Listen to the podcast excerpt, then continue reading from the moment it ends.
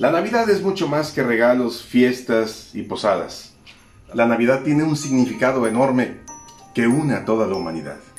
Estaremos reflexionando sobre el nacimiento del hombre que ha llegado a transformar el mundo hace más de dos mil años.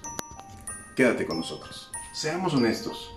¿Cuántos en esta temporada navideña, el 24 en la noche, o incluso el 25 que se conmemora el nacimiento del hombre más grande que ha llegado a la tierra para demostrar el amor, a cuántos de nosotros se nos ha ocurrido pues, cantar las mañanitas, conmemorar, hacer una oración o estar simplemente con una reflexión de un minuto o más para agradecer el que haya llegado a transformar como lo ha hecho todo en el mundo?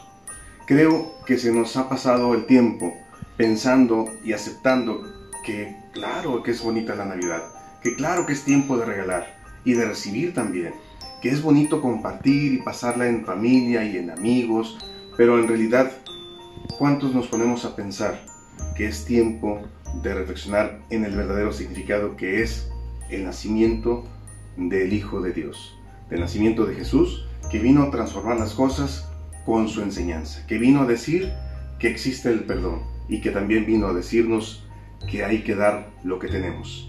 ¿Qué mejor que esta ocasión para verdaderamente darle esa tonalidad a esta fiesta? Sí, es una celebración, es un agradecimiento de algo que no podemos pagar con nada y que sin embargo se nos ha entregado gratis. Esa es la importancia de estas fechas y te invitamos a reflexionar.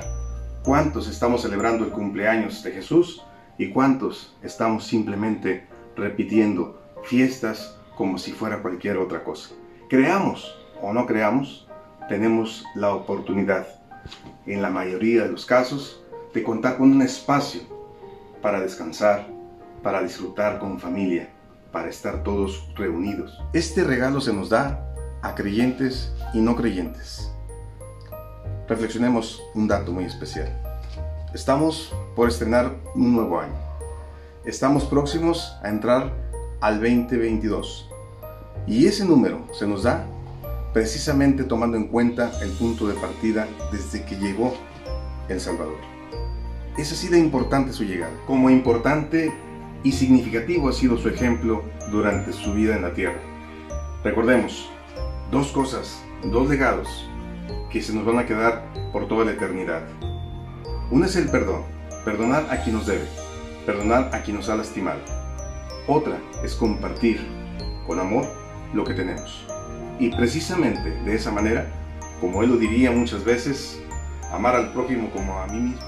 Celebremos desde el corazón y hasta el cielo y con todos los que nos rodean esta oportunidad tan grande que se nos da de tener un año más que conmemoramos a Jesucristo, el Salvador. Bendiciones a todos. Feliz Navidad.